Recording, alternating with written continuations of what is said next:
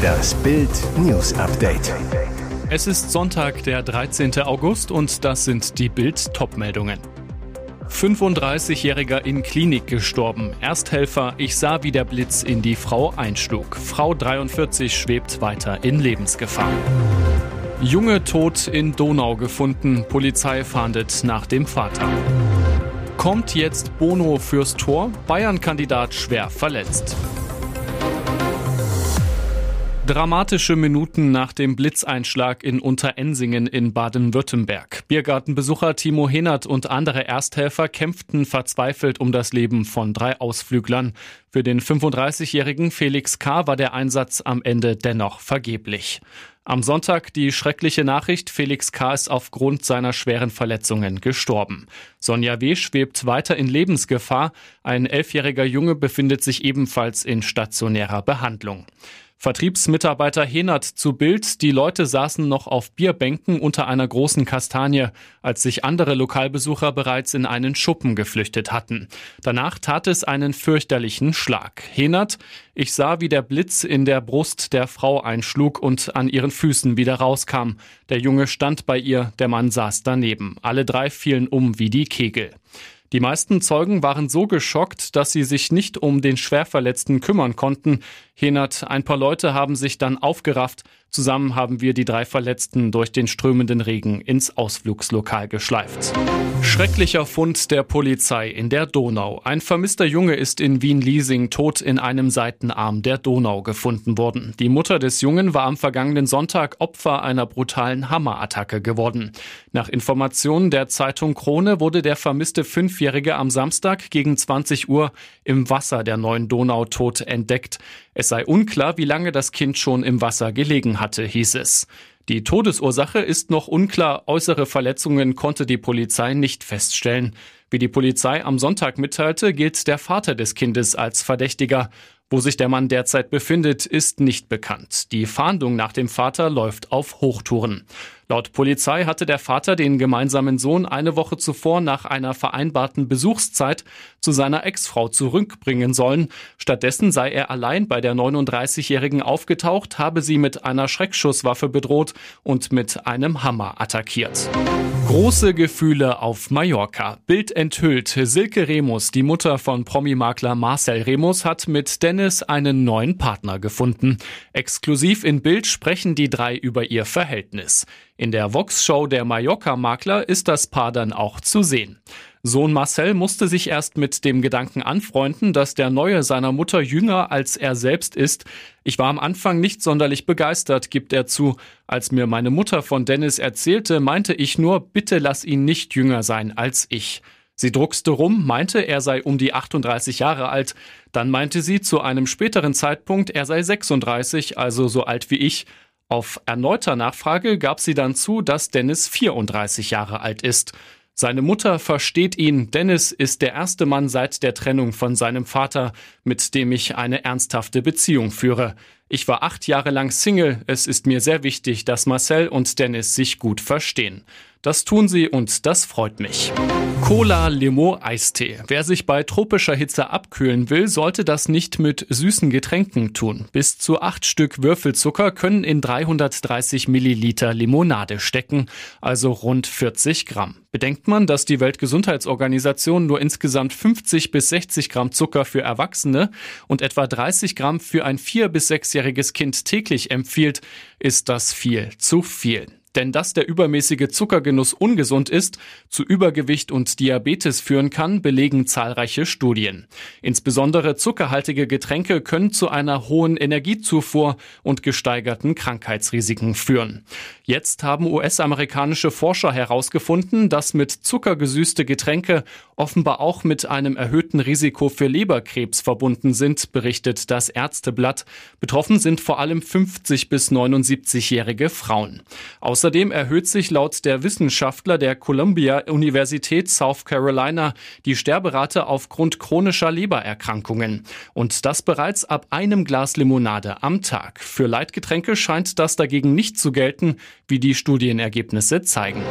Der nächste Rückschlag bei der Torwartsuche für die Bayern. Nachdem Real Madrid den FC Bayern bei Chelsea-Keeper Kepa ausgestochen hat, verletzte sich jetzt der nächste Wunschkandidat Geronimo Rulli schwer. Eigentlich sollten nach Bildinformationen an diesem Wochenende die Gespräche mit Rulli intensiviert werden, der bei Ajax Amsterdam noch bis 2026 unter Vertrag steht und per Laie zu den Bayern kommen sollte.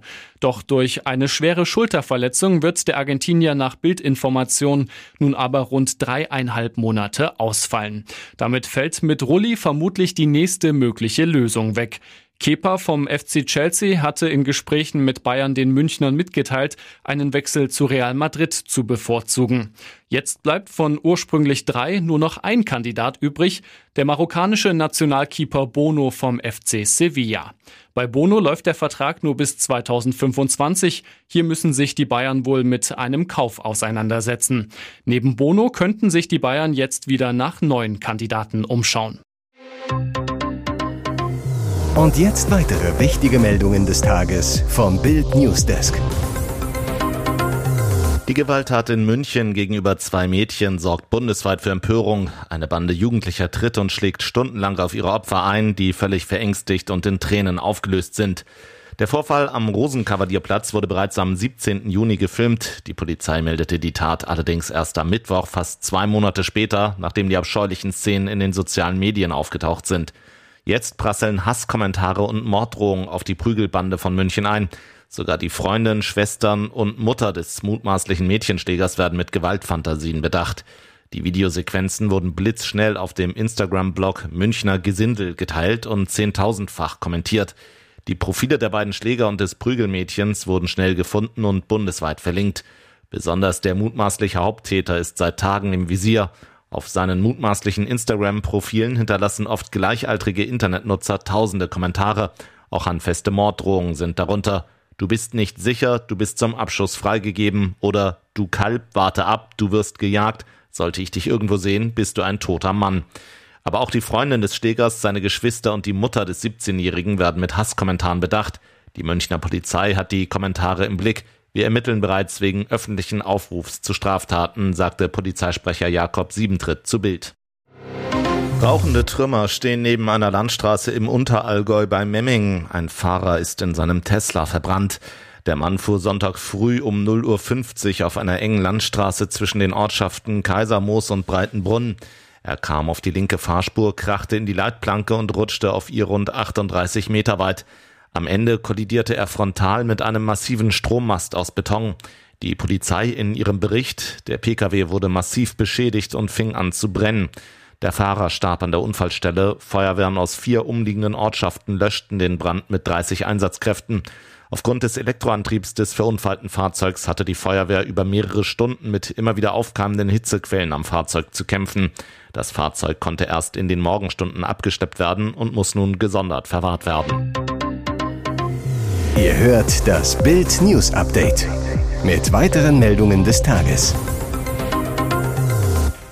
Es gibt Einsätze, die haben selbst erfahrene Polizisten noch nicht erlebt. Jetzt gab es eine Schießerei in einem Kleingartenverein wegen Hühnern.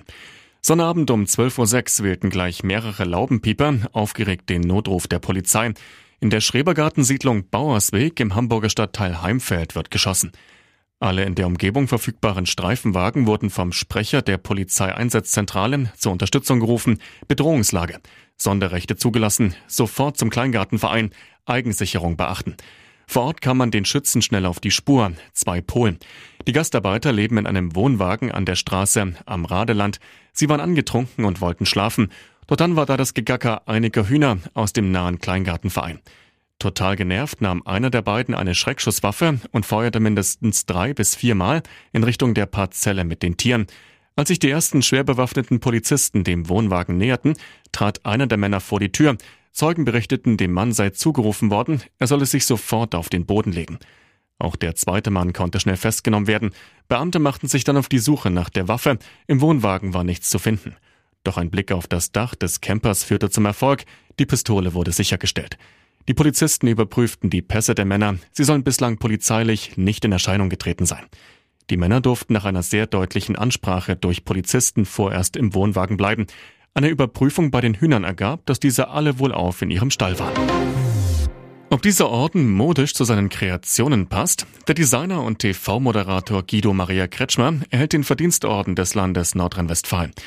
Ministerpräsident Hendrik Wüst wird den gebürtigen Münsteraner am 22. August in der Düsseldorfer Staatskanzlei gemeinsam mit zwölf weiteren Bürgern für ihren herausragenden Einsatz für das Gemeinwohl und das Land auszeichnen.